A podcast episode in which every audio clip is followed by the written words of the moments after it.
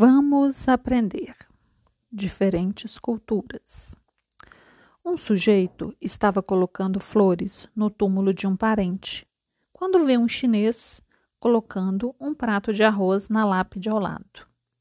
Ele se vira para o chinês e pergunta: Desculpe, mas o senhor acha mesmo que o defunto virá comer o arroz?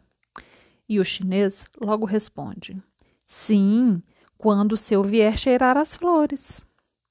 Respeitar as opções e as crenças do outro em qualquer aspecto é uma das maiores virtudes que podemos ter.